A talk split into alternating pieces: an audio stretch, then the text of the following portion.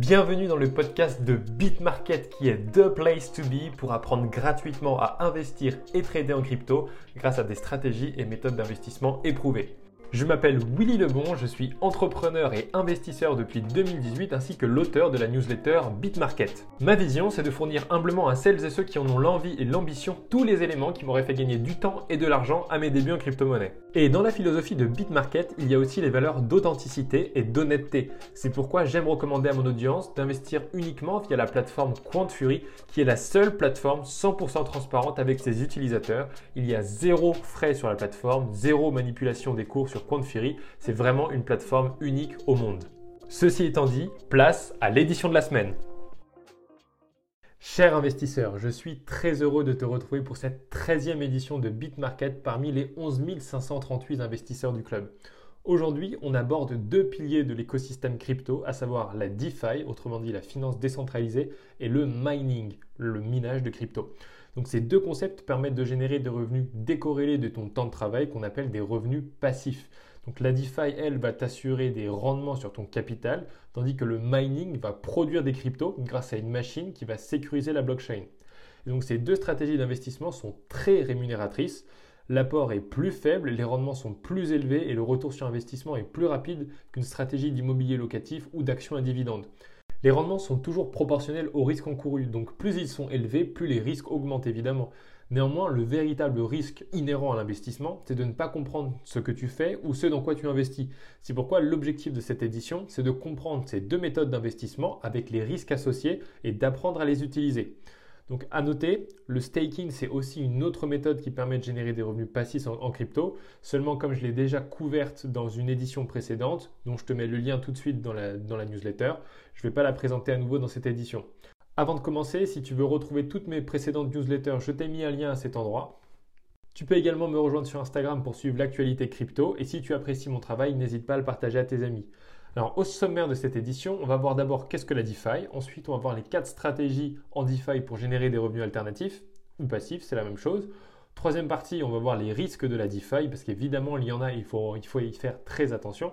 Et enfin, on verra le mining de crypto. Et juste avant de commencer avec la DeFi, je voulais parler de la plateforme que j'utilise pour investir et trader, qui pour moi est complètement unique et vraiment révolutionnaire. Elle s'appelle QuantFury. C'est vraiment véritablement la seule que j'utilise pour investir et trader. Parce que déjà, tu peux investir en crypto et en bourse sur la même plateforme. Ensuite, tu n'as aucun frais sur la plateforme à vie, donc tu n'as aucun frais caché. Tu n'as aucune manipulation des cours, donc c'est-à-dire le spread n'est pas manipulé, c'est le meilleur prix du marché. Ensuite, tu peux positionner un target order, order et un stop order en même temps. Il n'y a aucune autre plateforme au monde qui propose une, fonctionnalité aussi puissante pour les traders. L'application et la plateforme Web sont vraiment ultra intuitives. Et surtout, tu as TradingView qui est intégré gratuitement à QuantFury avec, euh, donc tu as la version en fait premium de, TradingView qui est intégré à QuantFury et c'est habituellement facturé 30 dollars par mois à TradingView et tu l'as gratuitement sur QuantFury. Et la dernière chose, c'est que tu as l'équipe de soutien de QuantFury qui te répond à toutes tes questions si tu en as en moins de 20 minutes. Et donc je trouve que c'est véritablement une plateforme qui est hors norme. Et pour te donner un petit peu mon retour d'expérience, en 2021, j'ai payé 1368 dollars de frais uniquement sur mes approvisionnements en carte bleue sur les autres plateformes. Donc imagine les montants que ces frais représentent sur 3 ans, 5 ans, 10 ans. Donc c'est autant d'argent que j'économise avec QuantFury parce qu'il n'y a aucun frais sur la plateforme, ce qui me permet de réaliser du DCA hebdomadaire sur le Bitcoin, l'Ethereum et le S&P 500. Et d'ailleurs, Fury offre à la communauté BitMarket jusqu'à 250 dollars en crypto ou en actions à ton inscription. il suffit que tu t'inscrives en utilisant le code d'invitation Willy et d'approvisionner ton compte avec un minimum de 50 euros. Donc je t'ai mis le lien si tu veux euh, créer ton compte Fury.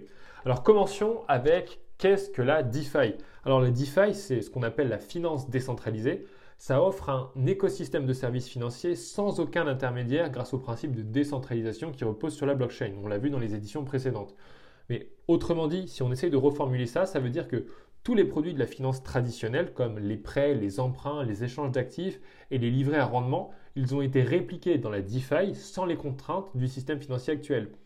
Donc tous ces produits sont utilisés et utilisables avec des protocoles de finance décentralisés qui fonctionnent grâce à des contrats intelligents. Alors des contrats intelligents, c'est des programmes informatiques qui exécutent des tâches automatiquement quand les conditions programmées ont été remplies. Donc exemple de contrat intelligent, ce serait si la personne X dépose 1000 dollars sur le protocole Y et les garde pendant euh, Z période, alors à la période Z plus 1, elle touchera 10% de rendement sur le capital qu'elle a déposé.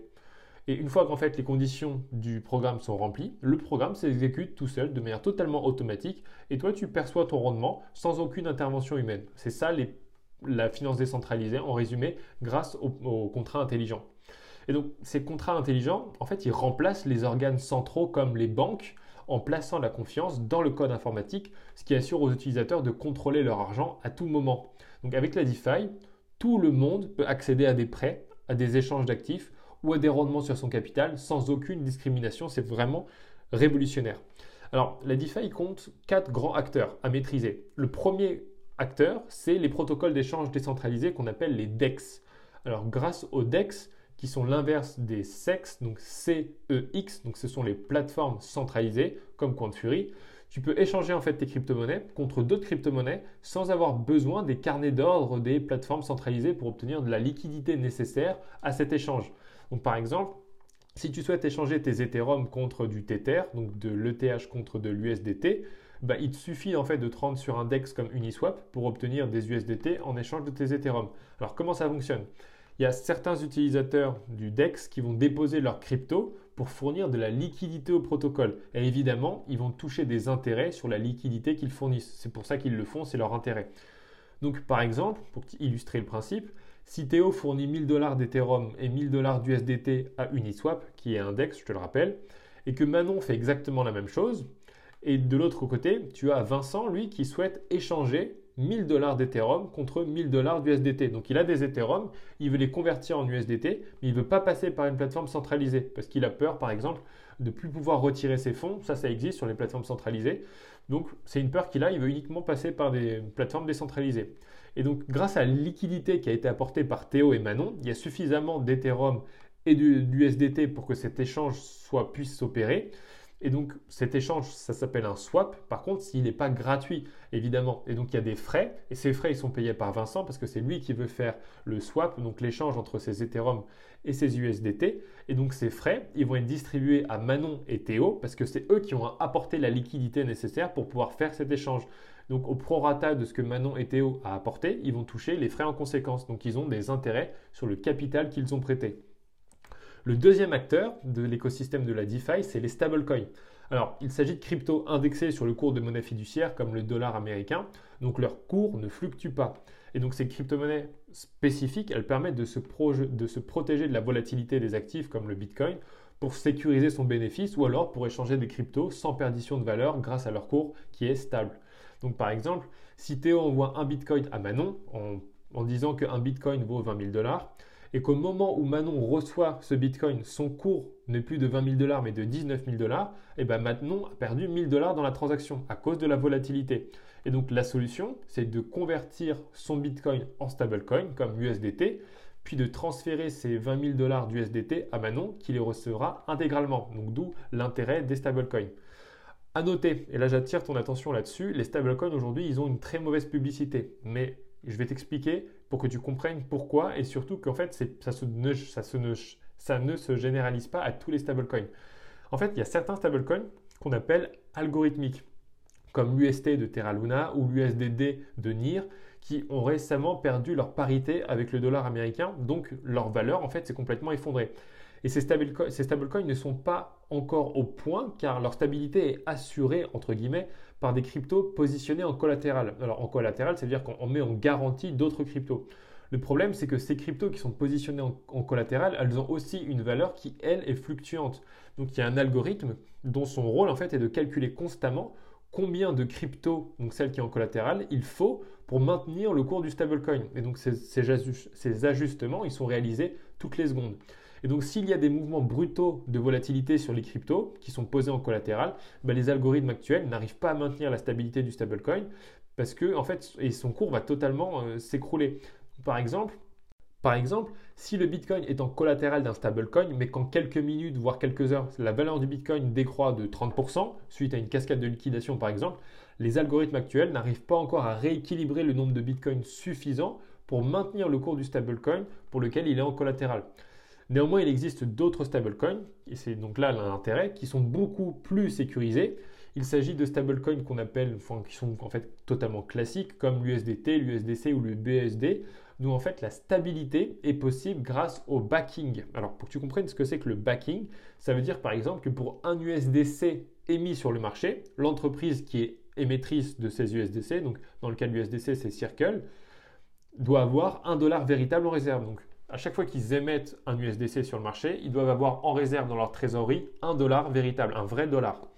Et donc c'est pour ça qu'en fait, c'est pourquoi on dit qu'en fait certains stablecoins ne sont pas backés à 100% et posent des problèmes de confiance quant à leur stabilité future parce qu'ils n'ont pas véritablement ce backing à 100% derrière eux. Le troisième acteur qui est hyper important dans la finance décentralisée, c'est les protocoles d'emprunt et de dépôt. Alors comme dans la finance traditionnelle, on peut déposer et emprunter des fonds en échange d'intérêts. Donc certaines plateformes comme Nexo ou d'autres protocoles comme AAV permettent à une personne de déposer des fonds et à une autre de les emprunter en échange d'intérêts.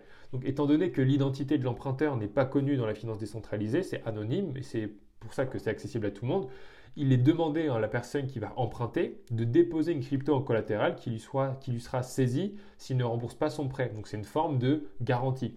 Et l'objectif ici, c'est d'obtenir de la liquidité sur ces cryptos sans avoir besoin de les vendre. Donc pour t'expliquer ça avec un exemple, pour que tu, vraiment tu l'appréhendes, par exemple, on va dire que Théo dépose 50 000 euros sur le protocole AAV, un protocole de finance décentralisée très connu. Manon, elle, elle souhaite obtenir 45 000 euros en monnaie fiduciaire, comme, l'euro, pour acheter une voiture dans la vraie vie. Cependant, elle ne souhaite pas vendre ses 50 000 euros d'Ethereum pour acheter cette voiture. Donc elle veut trouver un autre moyen. Donc elle va passer par le protocole AAV pour le faire.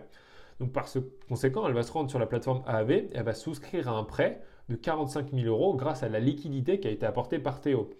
Et en guise de garantie, elle doit mettre en collatéral ses 50 000 euros d'Ethereum.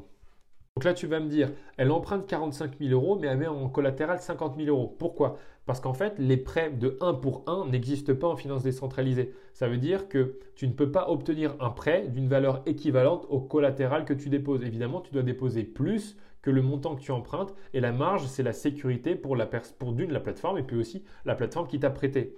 Et donc, en fonction des conditions au moment de l'échange, Manon va évidemment devoir rembourser Théo à échéance régulière avec un intérêt qui permet du coup à Théo de s'enrichir et de devenir à lui seul une banque parce qu'en fait, il prête de l'argent à quelqu'un qui va lui rembourser. Et avec les contrats intelligents, tout ça est automatisé et sécurisé. Et donc Manon, elle a désormais 45 000 euros sur son compte bancaire. Elle a évidemment par contre un crédit à rembourser, mais elle possède toujours ses 50 000 euros d'Ethereum. Donc avec ces cryptos, elle peut obtenir des emprunts qui vont lui permettre de garder ses cryptos et d'utiliser quand même son argent. Et d'ailleurs, là, ce procédé que je viens d'expliquer, il permet, avec la législation actuelle, d'échapper légalement à l'imposition sur les plus-values en crypto-monnaie. Parce qu'il n'y a aucune conversion de crypto vers euro qui a été effectuée et il n'y a pas de taxe sur les emprunts.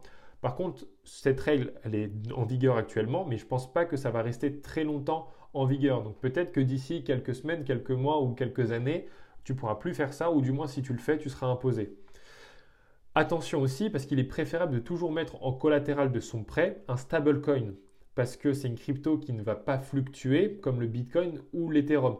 Et le risque de mettre du Bitcoin ou de l'Ethereum en collatéral, c'est que si le cours de l'actif que tu du coup positionnes en collatéral chute, ben les contrats intelligents du protocole vont automatiquement vendre ton collatéral pour se protéger. Et ça s'appelle se faire liquider son emprunt. Donc, si jamais tu mets du Bitcoin en collatéral et que le cours du Bitcoin euh, baisse par exemple de 50% euh, en par exemple 3 mois, et ben, ton Bitcoin, tous tes Bitcoins vont être vendus. Comme ça, le, protocole va récupérer en fait un peu euh, et va surtout se protéger d'une perte totale. Donc c'est pour ça qu'il faut mieux mettre en collatéral si tu veux faire des emprunts en finance décentralisée, des stablecoins. Et enfin, le quatrième acteur, c'est les oracles. Alors les oracles, ce sont des projets crypto qui permettent de récolter les données à travers tout l'écosystème crypto et de les, en fait, qui permet de les communiquer, donc communiquer toutes ces données. Donc d'abord, il les rassemble, il les récolte et ensuite il les communique, il les transfère au contrat intelligent. Et c'est notamment grâce aux oracles que les contrats intelligents savent quels sont les cours des actifs qui sont dans le protocole. Donc si les contrats intelligents du protocole sont programmés pour vendre automatiquement, donc le principe de liquidation que j'expliquais avant, euh, les actifs qui sont en collatéral dès que leur cours par exemple baisse de 40%, eh ben, c'est grâce aux données des oracles qu'ils pourront exécuter ou non cette commande. Et actuellement sur le marché, le meilleur oracle c'est Chainlink, donc le sigle c'est Link, L-I Euh, et il est sur ma watchlist. Et dès qu'il entrera dans une zone de prix qui m'intéresse, donc dans une vraie bonne zone d'accumulation, je serai acheteur et je pense que ça va pas tarder. Passons à la deuxième partie, les quatre stratégies en finance décentralisée pour générer des revenus alternatifs. Alors maintenant que tu comprends la finance décentralisée et les missions des quatre acteurs, voici comment utiliser la DeFi pour générer des revenus passifs. D'abord, en fonction du cycle, qu'il soit haussier ou baissier, la stratégie va différer. Donc en cycle baissier, dans un contexte baissier, les cryptos sont sujettes évidemment à de grandes pertes, donc il est préférable d'utiliser la DeFi uniquement avec des stablecoins pour se protéger en fait de la, négativité induite par un marché baissier. Euh, et à titre indicatif, les taux d'intérêt générés sur les stablecoins en DeFi oscillent entre 5 et 30% par an. Évidemment, comme je te le rappelle, plus les taux sont élevés, plus le risque est élevé également. Et en cycle haussier, donc dans un contexte haussier, la valeur des cryptos classiques va avoir tendance évidemment à augmenter. Donc il est préférable d'utiliser la DeFi avec ces cryptos et non plus avec ces stablecoins parce qu'en plus d'obtenir des rendements sur tes cryptos, leur valeur unitaire va augmenter parce que tu es dans un marché haussier. Donc ce qui n'est pas le cas avec des stablecoins parce que leur valeur en fait est fixe. Et donc à titre indicatif, les taux d'intérêt générés sur les cryptos et pas sur les stablecoins en finance décentralisée, ça oscille entre 5 et 35% par an. Donc voici les quatre stratégies en finance décentralisée pour générer des revenus passifs. Alors la première stratégie, c'est les prêts sur les applications centralisées qu'on appelle la CFI. Donc c'est des prêts en fait de type Earn. Alors il existe des plateformes centralisées qui permettent de générer des revenus passifs en déposant des stablecoins. Donc ce qu'on appelle la CFI, en fait la finance centralisée. Et ces applications et aussi ces sites internet, parce que les sites ont aussi des applications, c'est pareil, permettent de générer entre 2 à 12% par an sur les stablecoins. Là, tu vas me dire, ok, mais comment des plateformes comme celle-ci peuvent fournir autant de rendement sur des stablecoins qui sont censés être des valeurs stables. Alors, ces protocoles centralisés gagnent de l'argent grâce aux prêts qu'ils octroient à d'autres institutions avec les dépôts de leurs utilisateurs. Donc, c'est-à-dire que toi, tu vas déposer de l'argent sur la plateforme et grâce à cet argent, eux, ils vont l'utiliser pour faire d'autres prêts sur lesquels ils vont gagner de l'argent. Donc, en fait, c'est exactement le même principe qu'une banque traditionnelle, sauf que les rendements qui sont offerts sont beaucoup plus élevés. Parce qu'en fait, une banque aujourd'hui, quand tu déposes de l'argent en banque, ça va s'inscrire au passif de la banque. Donc, tu en fait, tu donnes de l'argent à la banque et elle, en plus, après, euh, en fait, c'est comme si tu faisais un prêt à la banque et elle va utiliser cet argent elle va utiliser cet argent pour, euh, pour donner des crédits à d'autres personnes. Et donc ces crédits, il va avoir des intérêts dessus. C'est grâce à ces intérêts qu'elles vont dégager du profit. Ben là, c'est exactement la même chose. Donc ces plateformes de CeFi, la majorité du temps, euh, elles sont backées par vraiment de grosses assurances. Et parmi ces plateformes les plus solides, moi je considère qu'il y a Nexo et Swissborg. Par exemple, Nexo dispose d'une assurance de 375 millions de dollars en cas de problème, donc comme de hack ou de faillite. Mais attention, parce qu'il existe d'autres plateformes évidemment auxquelles j'ai beaucoup moins confiance et qui d'ailleurs actuellement sont en train de connaître avec le marché baissier de grosses difficultés financières et certaines sont même en liquidation. Je pense notamment à BlockFi, à Celsius, à YieldApp. Donc faites très attention euh, à ces plateformes qui, en fait, il faut vraiment vérifier si elles sont solides, comment elles gagnent de l'argent et surtout, euh, est-ce qu'elles ont des fonds de garantie importants? Et pour euh, diluer en fait le risque, l'idéal c'est toujours de diversifier ses capitaux sur plusieurs plateformes parce que le risque est inhérent à ces entreprises qui peuvent faire faillite, qui peuvent être hackées, etc. Donc il vaut toujours mieux diversifier sur plusieurs plateformes. La deuxième stratégie pour générer des revenus passifs en finance décentralisée, c'est de fournir de la liquidité sur un DEX. Alors le DEX, je te le rappelle, on l'a vu tout à l'heure, ce sont des plateformes d'échange décentralisées, ce qui est l'inverse par exemple de Quantfury qui est une plateforme d'échange centralisée. Donc j'ai évoqué cette stratégie dans un exemple précédent et pour résumer, les DEX permettent de faire des swaps, donc des échanges de crypto-monnaies sans passer par une entité centrale. Et donc ces échanges, ils sont possibles grâce aux contrats intelligents et grâce aussi aux fournisseurs de liquidités qu'on appelle communément les liquidités providers, donc les LP.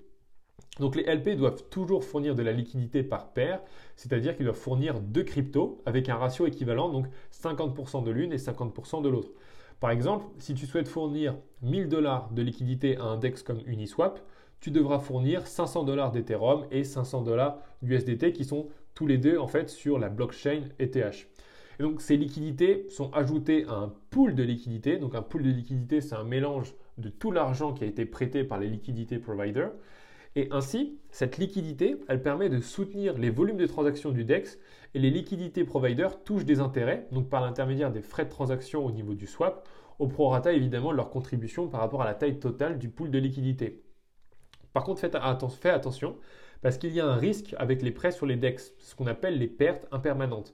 il s'agit d'une perte qui est temporaire et qui survient si l'un des actifs que l'on a prêté dans la poule, en fait, avec un ratio 50-50, prend de la valeur et du coup, c'est plus un ratio 50-50 parce qu'il y a une des deux cryptos que tu as mise dans la poule qui a pris de la valeur, donc elle a pris de la valeur, donc le ratio n'est plus de 50-50, il est de par exemple 52 pour l'une et de 48 pour l'autre.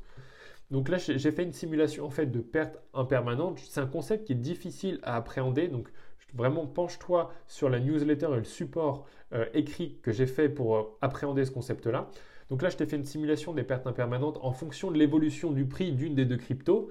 Donc par exemple, si l'une des deux cryptos fait plus de 25% de croissance, tu vas avoir une perte de 0,6% sur cette crypto si jamais tu l'avais versus en fait si jamais tu l'avais gardé en tant que euh, monnaie enfin en tant que crypto classique sans la, sans la mettre dans une poule de liquidité. Euh, pareil, si la crypto elle fait plus, plus 50%, tu vas perdre 2%. Si elle fait plus 75%, 3,8%. Si elle fait plus 300%, tu vas perdre 20%. Si elle fait plus 400%, tu vas perdre 25%. Donc pour te donner un exemple et que ce soit plus clair, admettons donc là, dans l'exemple, on va prendre 500 dollars d'Ethereum, donc 0,5 Ethereum, et 500 dollars d'USDT, donc 500 USDT. Donc là, il y a deux cas qu'on va distinguer. Le premier cas, c'est le cas où tu ne fournis pas de liquidité. Donc en fait, ces 500 dollars d'Ethereum et ces 500 dollars d'USDT, tu les laisses sur ton wallet. Tu, en fait, tu les, ils sont juste investis, tu les touches pas. Dans le cas où l'Ethereum fait plus 50%, tu avais, 500 dollars. Donc 500 dollars plus 50%, ça te fait 750 dollars et tu as toujours tes 500 dollars du SDT. Donc dans ce cas-là, ça te fait au total 1250 dollars.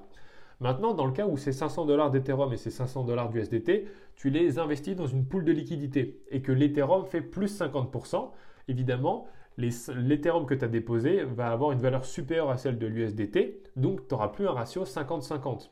Donc à ce moment-là, le DEX sur lequel tu as déposé cet argent va ajuster pour rééquilibrer en faisant de l'arbitrage. Et ça va provoquer une perte d'Ethereum. Et donc, il y a un calculateur, en ligne pardon, qui s'appelle Daily DeFi que je t'ai mis ici, tu pourras aller voir. Avec ce calculateur-là, si jamais l'Ethereum fait plus 50% dans cet exemple, au final, tu auras 1224 dollars. Alors que je te rappelle, dans le premier cas où tu n'investissais pas dans une poule de liquidité, tu aurais, tu aurais eu 1250 dollars. Donc la différence entre les deux, est de 26 dollars, soit une perte de 2,02%. Et c'est ce qu'on appelle le montant de ta perte impermanente. Donc j'espère que c'est clair. En tout cas, si ça ne l'est pas pour toi au niveau du podcast, n'hésite pas à aller voir la newsletter à cet endroit. Ce sera nécessairement plus clair avec les chiffres et les explications. Et ensuite, parmi les meilleurs DEX que tu peux aller voir, tu as Bancor, tu as Mirror, tu as Uniswap, Balancer, SushiSwap, PancakeSwap et TorChain. Et à titre indicatif, la valeur des cryptos adossés à ces DEX, elle est évidemment proportionnelle à leur utilisation, c'est-à-dire au volume de transactions et au nombre d'utilisateurs sur le DEX. Donc par exemple, la crypto Uni, donc du DEX Uniswap, elle a fait x22 pendant le bull market de 2020-2021 car Uniswap a été très utilisé sur cette période. La troisième stratégie pour générer des revenus passifs en finance décentralisée, c'est les protocoles de rendement automatisés. Et c'est ma stratégie préférée. Alors, ces protocoles offrent des rendements passifs entre 3 et 30% par an en utilisant la liquidité, donc en fait les stablecoins ou les crypto-monnaies que tu as déposées sur ce protocole, avec des stratégies prédéfinies et optimisées à travers tous les protocoles de DeFi existants. Alors, par exemple, tu vas déposer 1000 dollars d'USDT sur un protocole de rendement automatisé et ce, protocole va rechercher en direct quels sont les meilleurs rendements proposés à l'instant T dans tous les protocoles de finance décentralisés actuels pour booster au maximum ta rentabilité. Et donc grâce à des contrats intelligents, ces protocoles sont capables de fournir les meilleurs rendements du marché à un moment donné. Et donc les trois protocoles les plus solides et sérieux sont Yarn Finance, Curve et Convex. Et chacun de ces protocoles possède également un token adossé dont la valeur est également proportionnelle à l'utilisation du protocole. Et personnellement, les trois projets que je viens de citer font partie des cryptos que je prévois d'accumuler bientôt et de garder sur le long terme parce qu'ils sont révolutionnaires et surtout bien au-dessus des projets concurrents. Et enfin, la quatrième stratégie pour générer des revenus passifs en euh, finance décentralisée, ce sont les prêts décentralisés à taux fixe, qui est ma deuxième stratégie préférée. En fait, les prêts décentralisés à taux fixe, ils permettent au prêteur, donc à la personne qui va prêter son argent, de fixer lui-même le taux d'intérêt, le collatéral désiré, la durée du prêt et la crypto-monnaie prêtée. Autrement dit, tu deviens une banque. Tu personnalises ta stratégie de prêt et tu gères ton risque selon tes propres termes.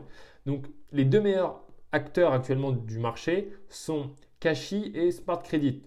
Et ces plateformes ne sont pas encore très utilisées car c'est un monde encore vraiment très peu démocratisé pour monsieur et madame tout le monde. Mais ce secteur des prêts à taux fixe personnalisés devrait connaître une explosion massive dans les prochaines années. Donc retiens bien ces mots et intéresse-toi à ces deux protocoles. Il existe aussi des prêts décentralisés à taux variable cette fois, euh, comme l'excellent protocole AAV le permet.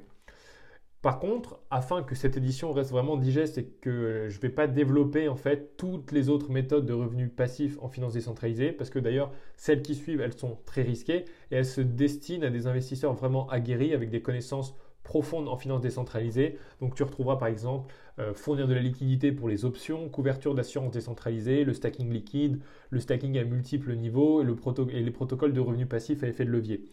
Donc on va passer à la troisième partie qui sont les risques de la finance décentralisée. Alors, avant d'investir dans un protocole de finance décentralisée, il faut impérativement comprendre comment il fonctionne et comment l'entreprise derrière le projet gagne de l'argent. Et si tu ne comprends pas ça, abstiens-toi d'investir car il est, il est primordial de savoir comment le protocole génère du profit pour mesurer si les rendements proposés sont cohérents. Donc certains risques ont déjà été évoqués un petit peu avant dans cette, cette édition. C'est pourquoi je vais présenter uniquement les risques majeurs en finance décentralisée avec les mesures préventives associées. Donc le premier risque, c'est un bug d'un contrat intelligent. Donc la mesure préventive associée, ce serait de s'assurer qu'il y a eu des audits des contrats intelligents et que parmi ces audits qui ont été effectués, chaque vulnérabilité qui a été identifiée dans le code a été corrigée. le deuxième risque, ce serait un hack informatique sur les contrats intelligents en fait tout simplement voler les fonds du protocole. Alors là, la mesure que tu peux prendre, c'est déjà plus le protocole est utilisé depuis longtemps, sans problème, plus la probabilité de hack décroît évidemment. Mais l'idéal pour vraiment euh, éliminer quasiment les risques, c'est de souscrire à une assurance de protocole décentralisé comme Nexus Mutual qui en fait va protéger tes capitaux contre 2 à 5% du bénéfice que tu feras à l'année. Le troisième risque, c'est ce qu'on appelle le rug pool. Donc en fait, c'est-à-dire que les développeurs du projet, du protocole, partent avec la caisse, donc partent avec l'argent qui a été placé dans les contrats intelligents du protocole. Alors ça, pour éviter ça, c'est super simple.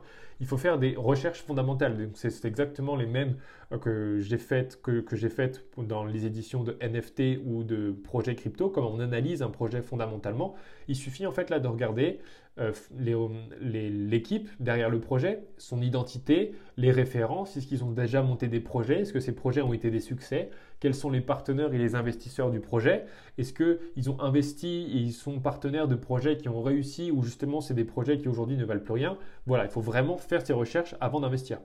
Ensuite, le quatrième point, le quatrième risque, ça va être les récompenses que tu obtiens dans ton protocole qui vont diminuer avec le temps. Alors pour ça, il faut lire attentivement le white paper et le site internet du protocole pour vérifier la durée des rendements parce que certains protocoles offrent de grands rendements mais uniquement pour une période très limitée. Et enfin, le cinquième risque, c'est la perte du ratio 1 pour 1 d'un stablecoin avec son euh, actif sous-jacent ou son collatéral, c'est-à-dire qu'en fait, il perd sa parité avec le dollar, donc sa valeur s'effondre. Et donc pour ça, il faut s'assurer en fait de choisir uniquement des stablecoins qui sont solides et qui sont backés par une trésorerie qui est suffisante et régulièrement auditée. Donc je déconseille évidemment les stablecoins algorithmiques, mais si jamais tu es aventurier et que tu t'y risques quand même, prends une assurance de maintien 1 pour 1 avec la devise concernée. Passons maintenant à la dernière partie de cette édition, le minage de crypto, qu'on pourrait aussi euh, appeler comment produire automatiquement tes propres bitcoins et tes propres Ethereum depuis chez toi. Alors, la blockchain, elle est sécurisée par un réseau d'ordinateurs répartis partout à travers le monde qu'on appelle les mineurs. Et c'est grâce à eux que les transactions peuvent être vérifiées, confirmées, puis validées et inscrites sur le registre de la blockchain sans avoir besoin d'un tiers de confiance. Ça, ça nous ramène à la première édition. Donc par exemple, lorsque Nicolas souhaite envoyer un bitcoin à Aurélie, les mineurs vont d'abord vérifier que Nicolas possède effectivement un bitcoin pour rendre infalsifiable la transaction. Ils vont alors calculer le solde du portefeuille de Nicolas en retraçant l'historique des entrées et des sorties de son compte. Et si Nicolas possède effectivement un bitcoin, alors les mineurs inscrivent les données du transfert dans un registre de la blockchain appelé un bloc. Et donc chaque bloc peut comporter un nombre limité de données. Donc dès que le quota est atteint, les transactions suivantes sont enregistrées sur le prochain bloc. Et chaque bloc est relié au précédent grâce à une méthode de cryptage appelée la cryptographie. Et l'objectif de la cryptographie, c'est de sécuriser les blocs avec une clé de cryptage qui est obtenue par une méthode de calcul qu'on appelle le proof of work, et en anglais on appelle ça la preuve de travail. Alors, dans ce contexte, afin que les informations qui sont en fait renseignées sur les blocs ne soient plus modifiables et modifiées, les blocs vont être scellés grâce à la clé de cryptage du système cryptographique dont je viens de parler. Et pour trouver en fait cette clé de cryptage, les mineurs, qui sont en fait des machines, des ordinateurs, ils doivent résoudre une équation mathématique qui est très complexe et c'est pourquoi ils ont besoin d'une énorme puissance de calcul pour trouver cette solution. Et le premier mineur qui va résoudre cette équation, qui va trouver la solution, va être récompensé en Bitcoin si on est sur le réseau Bitcoin et qu'on mine du Bitcoin. Mais si c'est sur le réseau Ethereum, il sera récompensé en Ethereum évidemment. Parce qu'en fait, il va être récompensé parce que c'est lui qui a permis de sécuriser le réseau. Et c'est de cette manière en fait que les Bitcoins sont créés. Et donc, les bitcoins sont quotidiennement distribués aux mineurs qui trouvent les clés de cryptage permettant de sceller les blocs les uns après les autres. Et cette récompense, donc attribuée aux mineurs, elle est payée en bitcoin et divisée par deux tous les 210 000 blocs minés, ce qui correspond à environ tous les 4 ans. Donc la production de Bitcoin est divisée par deux tous les 4 ans. Donc là, ce qu'il faut comprendre, c'est que les mineurs sont certes des ordinateurs, mais ils sont détenus par des humains. Donc les récompenses qu'ils touchent sont versées sur les portefeuilles des propriétaires de ces machines. Et donc cette technique s'appelle le minage. Et donc pour augmenter la puissance de calcul, donc la fréquence de résolution des équations, certaines personnes connectent plusieurs mineurs ensemble et donc évidemment ils se partagent les récompenses entre tous les mineurs qui ont participé à la résolution du problème et on appelle ça des pools de mineurs, ce sont des regroupements de mineurs. En d'autres termes, les mineurs, ce sont des machines à cash qui tournent 24 heures sur 24 et 7 jours sur 7 et qui produisent, pour toi des cryptos. Donc le concept est véritablement dingue. Donc il existe plusieurs crypto-monnaies qui peuvent être minées, comme le Bitcoin, l'Ethereum, le Litecoin, le Dogecoin, le Ton, le Monero, il y en a plein d'autres. Donc tu l'auras compris, pour produire toi aussi tes propres Bitcoin ou tes propres Ethereum, tu vas avoir besoin d'un ou plusieurs mineurs. Alors, il y a deux types de mineurs spécialisés. Il y a les ASICs qu'on utilise uniquement pour le Bitcoin, pour miner du Bitcoin. Et il y a les rigs de minage qui, eux, sont composés de cartes graphiques qui permettent de miner plusieurs autres crypto-monnaies, dont l'Ethereum. Mais avant de te précipiter tout de suite pour essayer d'acheter des mineurs et de comprendre comment tout fonctionne de A à Z, tu dois connaître quatre points fondamentaux du minage. D'abord, le premier, c'est que tu dois d'abord déterminer quel est ton coût d'électricité, car la rentabilité en fait de ta machine va dépendre du coût d'électricité que tu paies, donc du prix de ton électricité. normalement, en France, avec les cours actuels de l'électricité, ça devrait pas, ton coût d'électricité ne devrait pas excéder 10% des bénéfices que tu, dégages avec ton mineur. Donc par exemple, si tu mines 600 dollars d'Ethereum par mois, ça ne devrait pas te coûter plus de 60 dollars par mois d'électricité. C'est à peu près les chiffres en France. La deuxième chose à regarder et à connaître, c'est que tu dois calculer en combien de temps tu rentabilises ton investissement en prenant en compte ta puissance de calcul, donc ta production fixe, parce que plus tu as une production, enfin plus en fait, ta puissance de calcul, elle est directement corrélée à ta production. Donc plus tu as une puissance de calcul élevée, plus tu vas produire de crypto. Donc par exemple, si tu produis un Ethereum par mois, ça, ça va être ton coût de production. Enfin, ça va être ta production et tu vas falloir le mettre en relation avec ton coût d'électricité. Et donc ça, ça va permettre de calculer ta rentabilité, même si c'est super difficile de calculer la rentabilité d'un mineur, parce que ça dépend en fait de son prix. Parce que si par exemple tu produis un Ethereum par mois, mais que l'Ethereum vaut 1200 euros ou alors que l'Ethereum vaut 4000 dollars, 4000 dollars ou 1200 dollars, évidemment la rentabilité va changer. Donc c'est pour ça que c'est difficile de calculer la rentabilité d'un mineur, mais globalement, un mineur en France avec les coûts actuels, si tu mines du l'Ethereum par exemple, tu rentabilises ta machine entre 12 et 24 mois. Le troisième point à regarder, c'est que tu dois t'assurer que le matériel dont tu as besoin est disponible. Et en général, les machines de, les machines de minage sont très chères plusieurs dizaines de milliers d'euros en marché haussier parce que l'intérêt grandit, donc elles sont souvent en rupture de stock, donc tout le monde en veut, donc offre-demande, il y a plus de demandes que d'offres, donc les prix explosent. Et donc l'idéal, c'est d'acheter des mineurs pendant un marché baissier, car les prix d'achat ont tendance à chuter. Donc actuellement, c'est typiquement le bon moment pour acheter des mineurs à un excellent prix. Et le quatrième et dernier point, c'est que les appareils de minage, ils sont relativement bruyants et ils produisent de la chaleur. Alors, afin de ne pas dépenser en fait tout ton bénéfice dans une climatisation, assure-toi d'avoir déjà un espace qui est convenablement climatisé et qui ne dérangera pas non plus ton voisin par le bruit de soufflement des machines. Donc tu l'auras compris, le minage, c'est réellement l'une des meilleures opportunités de la sphère crypto. Il y en a plein, hein. on a vu la DeFi, il y a le staking, mais le minage fait vraiment partie de ceux qui te demandent aucun temps et avec cette machine qui produit en fait du cash à volonté. Il y a véritablement des fortunes qui se sont créées avec ces stratégies et il y a beaucoup d'investisseurs qui ont investi des milliards, par exemple, dans des fermes de minage euh, pour, euh, en fait, pour ces machines qui produisent littéralement de l'argent. Et donc maintenant, si toi aussi tu veux miner tes cryptos, bah, j'ai une opportunité pour toi. Donc si tu souhaites obtenir un devis personnalisé pour choisir ton matériel de minage, qui te soit livré, installé et puis branché sur ton wallet crypto. Tu peux réserver un appel gratuit avec la société Mining Corporation. Je t'ai mis un lien pour réserver qui, va directement vers leur, euh, emploi du temps, leur, planning, pour que tu puisses réserver un, créneau quand tu es disponible. C'est une entreprise qui est française, qui est leader dans la vente et l'installation clé en main de mineurs. Ils se déplacent partout dans le monde pour installer euh, leurs clients. Ils viennent de développer d'ailleurs une nouvelle machine qui mine deux cryptos en même temps, donc ils minent de l'Ethereum et du Thon. Euh, sans perdition de puissance de calcul sur l'une ou l'autre des, des minés. Donc ce sont vraiment des vrais, vrais professionnels et leur matériel est garanti 3 ans. Et juste pour que tu le saches, parce que moi je suis vraiment dans l'idée d'être authentique et transparent avec toi à 100%, je suis absolument pas payé pour parler de Mining Corporation. Je ne touche aucune commission s'il y a des ventes qui sont exécutées. En fait, l'idée c'est que je recommande ce service parce que je connais super bien l'entreprise et que je considère qu'il est hyper important de recommander gratuitement des services de haute qualité lorsqu'il y a une réelle valeur ajoutée à le faire pour son audience. Et le minage, je sais que c'est un univers qui est complexe au premier abord et je trouve que c'est pertinent d'être accompagné et conseillé par des professionnels avant de se lancer. C'est pour ça que j'en parle, mais je suis absolument pas payé. C'est terminé pour cette édition de BitMarket. Surtout, n'hésite pas à me rejoindre sur Instagram et à aimer, commenter et partager cette édition si elle t'a plu. Et si tu veux retrouver toutes mes précédentes éditions, tu peux aller sur bitmarket.fr. Et si tu veux acheter tes premières cryptos, inscris-toi gratuitement sur quantfury.com. C'est la meilleure plateforme pour investir et trader en bourse et en crypto avec zéro frais et zéro manipulation des cours. Je te dis à la semaine prochaine pour une édition exceptionnelle. À ton succès. Ciao